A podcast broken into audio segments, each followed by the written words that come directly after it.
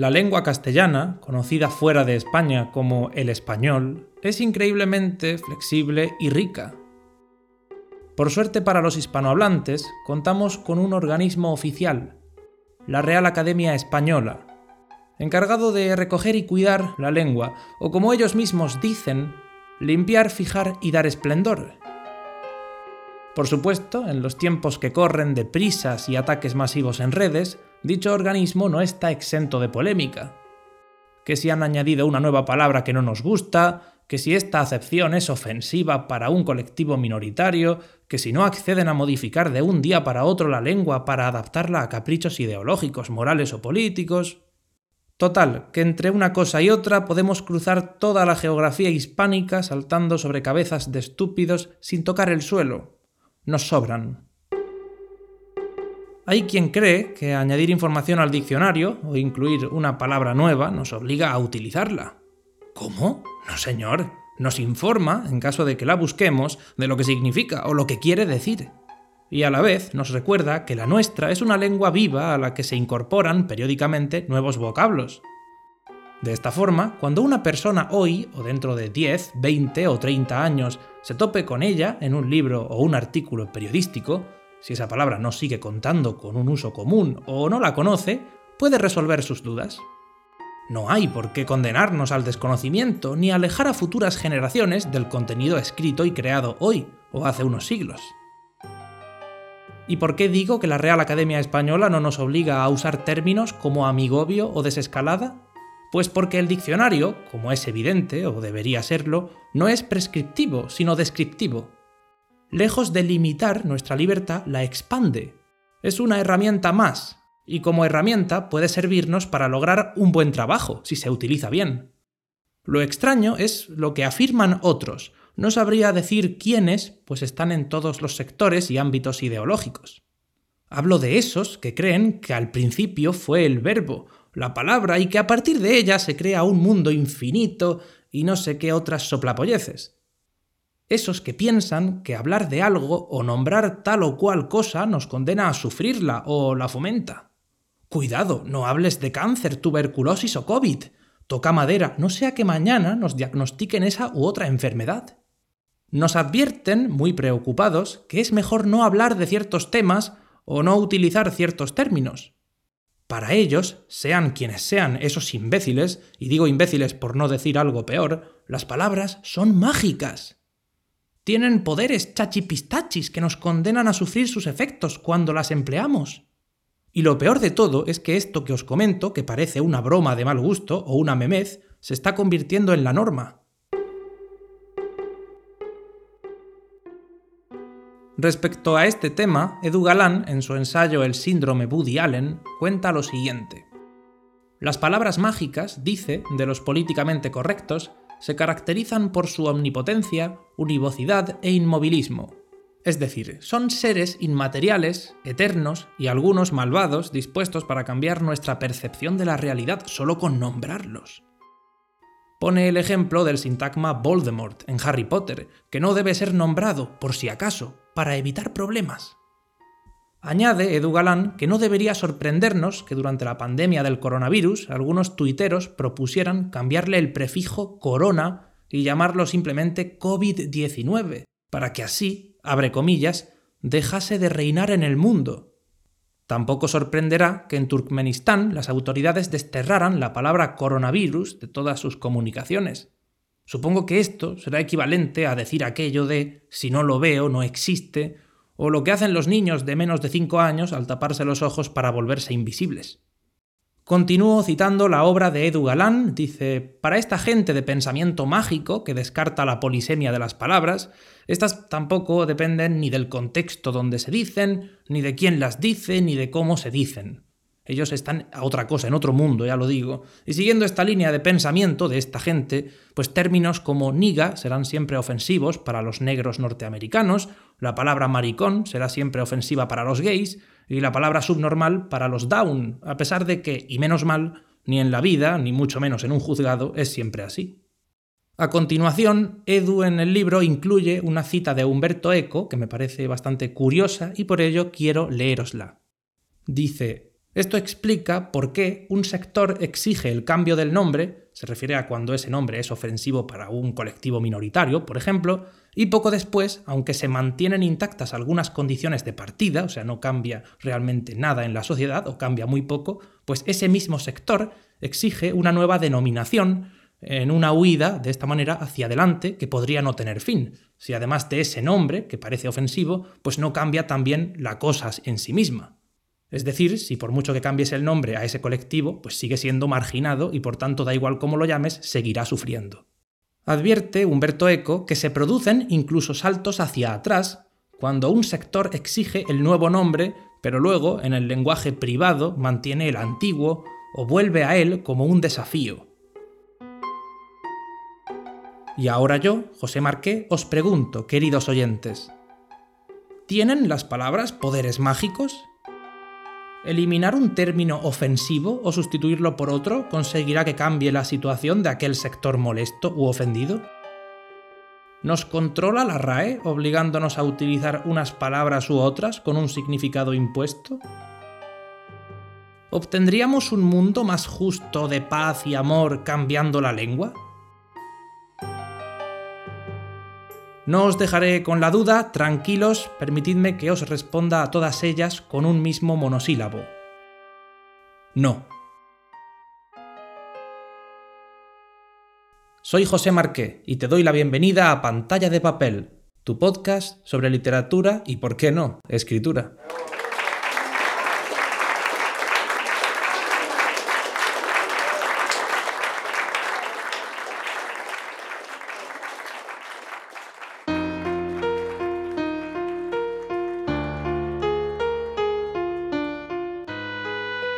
Me encanta leer un artículo o una columna en el periódico y que luego genere debate en las redes sociales. Eso sí, lo que me gusta es que sea un debate sano, con buenas formas, porque en cuanto llueven insultos, ataques personales o vejaciones, pues apaga y vámonos. Hoy quiero hablaros acerca del reconocimiento que reciben los jóvenes escritores, aquellos valientes que antes incluso de alcanzar la mayoría de edad se lanzan a publicar una obra mediante la autoedición y a considerarse escritores con más o menos ego. En mi caso fue con bastante ego. Por suerte mi mentalidad ha cambiado mucho y ahora es que no me considero ni escritor como tal. Volviendo al debate de las redes, un escritor y periodista resaltaba la visión del célebre autor Arturo Pérez Reverte para comentar de esta manera que a una edad tan temprana como pueden ser los 20 años, uno no es un escritor de verdad, o salvo en casos extraordinarios no puede publicar una obra que sea de buena calidad. Este comentario va acompañado de la idea de que lo mejor, en cualquier caso, es que esa persona invierta años de formación, estudio, escritura, pero sobre todo de lectura. Y esto es precisamente lo que me pasó a mí. Vi que no presentaba un nivel aceptable para publicar, que debía leer mucho y pues me puse manos a la obra en lugar de seguir sacando libros como churros de calidad pésima. Una escritora argumentaba que con 10 años de experiencia pues ya debe ser considerada como mínimo senior, es decir, que no la traten como a una niña.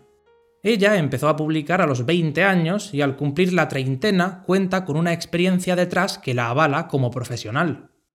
Así asegura que es joven pero que tiene experiencia. Años, diría yo, años de formación. Claro, ante este ejemplo nos surge la pregunta, ¿Es importante tener una edad avanzada para ser escritor o cualquier joven puede estar a la altura de cualquier, digámoslo así, persona ya entrada en la madurez? Mi postura se inclina más a favor de esperar a cumplir una edad y madurar, acompañado, eso sí, de lecturas imprescindibles y de la formación que decíamos antes. De nada serviría cumplir años de brazos cruzados, aunque el paso del tiempo y las vivencias también suman y son recursos muy valiosos para escribir una novela, un poemario, un ensayo o una obra de teatro. Claro que si una persona, aun teniendo 25 años, por ejemplo, presenta una madurez y un historial de lecturas alto, pues esa persona puede escribir una obra maestra. O puede hacer un desastre. Sin duda le será más fácil, con más edad, porque la experiencia, como he dicho, suma, no resta, pero ser joven tampoco es que sea algo excluyente. Además, tenemos que tener en cuenta que vivimos en un mundo que tiene cabida para todo. Y en este, además con la ayuda de Internet, cualquiera puede publicar. Y que lo haga un chico de 17 años de Málaga no obsta que pueda hacerlo yo con 23 en Murcia. No somos competencia. A mí personalmente no me gusta ver el mercado editorial o literario como una competencia al estilo de los Juegos del Hambre, aunque hambre, como escritores que somos, estamos condenados a pasar. Solo quieren espectáculo, es lo único que quieren. Somos 24, Gale, y solo uno sale con vida. Todos se creen invencibles.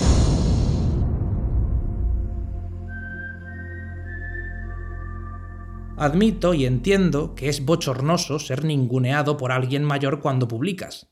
Más aún si eres una mujer de 30 años que conoce bien este oficio y que escriba mejor o peor ha leído tanto. Pido a quien me escuche que no caiga en ese desprecio a la juventud, tampoco a la senectud. Lo de lanzarse etiquetas como niño o polla vieja en lugar de apoyarse es algo muy triste. Y lo digo sabiendo que en ocasiones peco de esto. Desconfío, en un primer momento, de los jóvenes, aunque sean algo mayores que yo, y cuando veo un autor que sigue la misma línea que yo seguía hace unos años, tiendo a rechazar su obra. Leer mucho y cumplir más años no garantizará que seas mejor escritor. La calidad de las obras que consumas y lo vivido, sí, aunque hay otros factores que influyen en ese resultado. Puede que seas el mejor lector del mundo y un erudito de las letras, pero que escribir no sea lo tuyo. En cualquier caso, yo considero imprescindible leer, sobre todo para poder crear algo, y teniendo en cuenta que todo el mundo saca libros, es importante diferenciar los autores de verdad de los ambiciosos inmaduros y los falsos profetas, tengan la edad que tengan. Porque tan inmaduro puede ser el de 20 años como el de 60. Menos mal que con un sencillo análisis de la obra y el perfil del autor se deduce fácilmente si merece o no la pena leer su obra.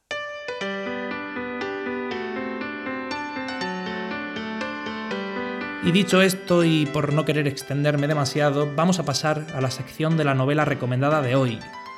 Es una ocasión especial, hoy voy a hablaros en profundidad no solo de la novela, sino también del autor. Muy atentos porque os va a gustar.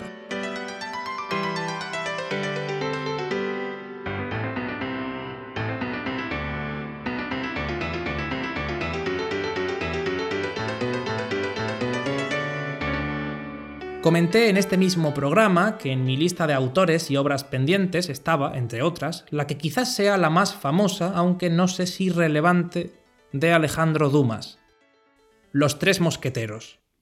Esta es la primera novela de una serie repartida en tres tomos, conocida como las novelas de D'Artagnan.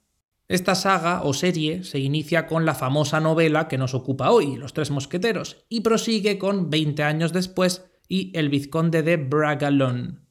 Como soy un desastre pronunciando nombres extranjeros, especialmente si estos son en francés, le he pedido a Siri que me corrija. Bragelonne. Gracias, Siri. De nada, guapo, pero yo no soy Siri. Soy el traductor de Google.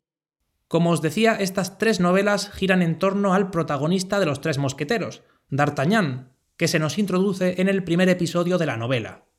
He de decir que desde el minuto uno he sentido cierto rechazo hacia él, pero antes de contaros mi experiencia y mis impresiones, sin destripar con ello la trama de la novela, dejadme que os hable del autor, el contexto histórico y la novela.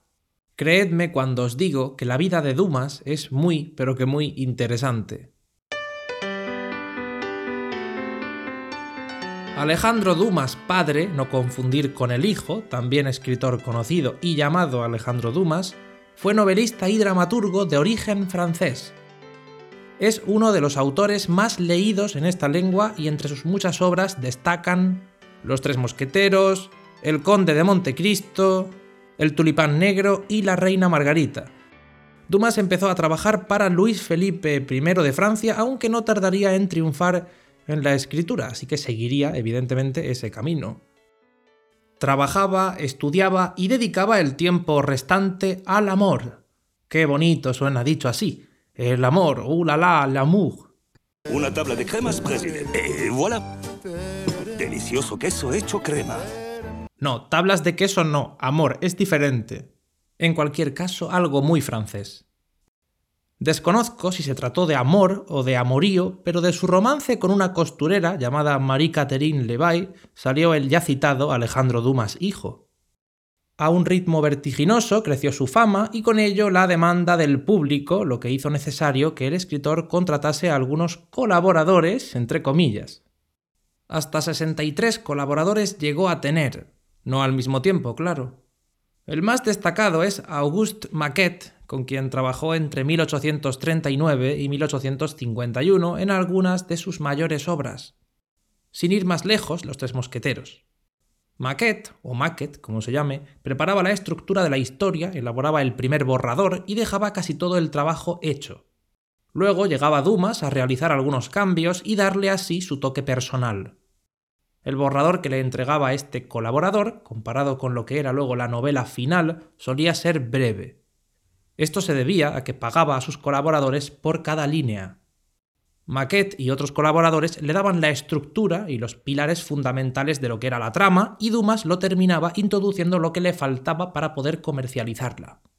Con este proceso, más propio del taller de un pintor que el de un escritor, podía satisfacer a su público y así sacar varias novelas en un mismo año sin morir en el intento.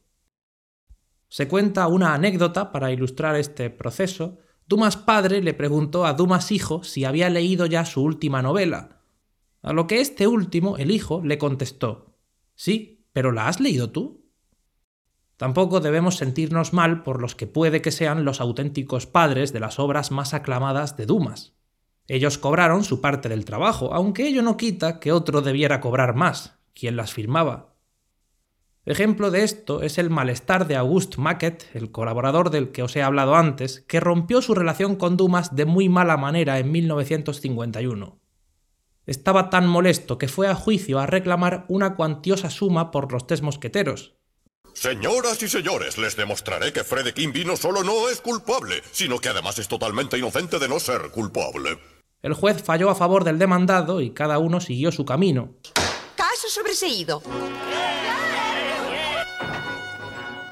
Maquet intentó probar suerte en el teatro, sin mucho éxito, y Dumas siguió escribiendo, aunque la calidad de sus obras iba en declive. La caída no habría sido tan enorme si no hubiera ascendido tan alto en cuanto a fama y fortuna. Dumas amasó sumas enormes que dilapidó a base de fiestas y cenas. ¡Ay, Dumas, qué malo es el vicio! Y no quedó ahí la cosa. Construyó un castillo llamado Montecristo, contrató a decoradores traídos de Argelia, como si no hubiera ninguno en Francia capacitado para el cargo, y compró los muebles más caros que encontró. Prefiero venir aquí humildemente a regalar mi dinero que no tener que donarlo a una ONG y luego desgrabármelo en la declaración de la renta. Soy un pobre potentado que no sabe qué hacer con los millones que tengo. Gracias. Tuvo una vida de lujo, disfrute y derroche a la altura de los músicos de rock o los ahora cantantes de trap y reggaetón. Tanto era así que por mucho que ganase, él seguiría endeudado hasta las cejas. Entre sus problemas con los acreedores y aquel conflicto con Maquet, acabó marchándose a Bruselas varios años, si por mí fuera, cerraría aquí esta introducción a la vida del autor, pero es que me parece que lo mejor viene ahora. Muy atentos. Alejandro Dumas padre regresó a París en 1853, y parece que lo hizo con ánimo emprendedor, porque fundó una empresa tras otra, cada cual más ruinosa que la anterior. La carrera de este personaje, personaje con todas las letras, no acababa ahí. No dejó de escribir hasta sus últimos días. Dejó a su paso unas 300 obras, numerosos artículos y mucho tema de conversación y debate. Como ya hemos dicho, se convirtió en uno de los autores más prolíficos y conocidos de Francia y a día de hoy sigue siéndolo, y con razón. Y ahora sí, dejo la introducción a la vida del autor. Pasemos a comentar Los Tres Mosqueteros. Publicada en París en el año 1844, la novela Los Tres Mosqueteros se ambienta en el siglo XVII, más concretamente en el asedio de La Rochelle, aunque la historia gira en torno a D'Artagnan. D'Artagnan es un joven gascón, es decir, original de Gascuña, región histórica del suroeste de Francia, que deja su hogar y a su familia para encomendarse al señor de Treville, Treville. Treville. Y cumplir su sueño, convertirse en uno de los mosqueteros del rey. Su padre, amigo del señor de Treville, quien también es gascón, le escribe una carta de recomendación, aunque nuestro joven e inexperto protagonista la pierde. En realidad se la roban, pero como es culpa suya, por bocazas, yo prefiero decir que la pierde por tonto. Al llegar a la capital se encontrará con los famosos Athos, Portos y Aramis, los tres mosqueteros que dan título a la novela. Y aunque en un primer momento se enfrentará a ellos, no tardará en ganarse su confianza y volverse parte de este grupito de amigotes al servicio del rey. Este es solo el inicio de la novela. A partir de aquí tendrán que enfrentarse al cardenal Richelieu y a diferentes enemigos con los que toparán a lo largo de los capítulos. No digo más por no destripar la obra, bastante os he contado ya. De esta forma, entre batallas, secretos y romances, vivimos las aventuras y peripecias de este personaje, sus amigos, amantes y enemigos. ¿Y qué me ha parecido la obra? Pues siendo sincero, no me ha impresionado en ningún momento ni me ha supuesto un disfrute único. Está muy bien, es divertida e interesante, aunque no ha terminado de conquistarme. Se nota que aún hoy, en el año 2020, sigue siendo una novela de referencia para muchos autores contemporáneos, y no solo de narrativa, sino también de cine y cómic. Y esto me ha resultado muy curioso. También quiero destacar un detalle un poquito estúpido, pero que no puedo dejar sin comentar. No he dejado de verle el parecido a Milady con Boa Hancock, personaje del famoso manga de Ichiro Oda One Piece.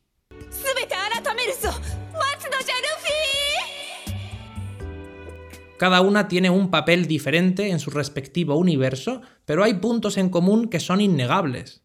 No sé si Oda, el autor de One Piece, ha dicho algo al respecto o no, pero para mí la idea de una nace de la otra, lo que le da más valor tanto a la novela atribuida a Dumas como a la serie interminable japonesa. Y no me preguntéis si recomiendo leer o no Los Tres Mosqueteros, la duda ofende. Por supuesto que sí, guste más o guste menos, es un clásico y eso siempre merece la pena. Además, hoy puede que no me termine de convencer, pero el día de mañana podría convertirse en un recurso imprescindible para escribir una columna e incluso una novela. El saber no ocupa lugar y como decíamos en el episodio número 5, el de los autores que intimidan, lo mejor es siempre lanzarse y conocer la obra por uno mismo a que otro te la cuente. Y con esto y un bizcocho me despido hasta la semana que viene. Este ha sido el episodio número 8. Como siempre, solo deciros que podéis encontrarme en Twitter o en Instagram como arroba marquemepese. Estaré encantado de recibir cualquier comentario o apunte sobre los temas y las obras tratadas en el programa. Pantalla de Papel es un podcast no comercial en el que, como ya habrás comprobado, hablo de literatura, escritura y todo lo que pueda estar relacionado con ese ámbito. Si te gusta el proyecto y conoces a alguien que pueda estar interesado en escucharlo, no dudes en recomendárselo. Gracias a oyentes como tú, Pantalla de Papel es posible. Hasta la próxima.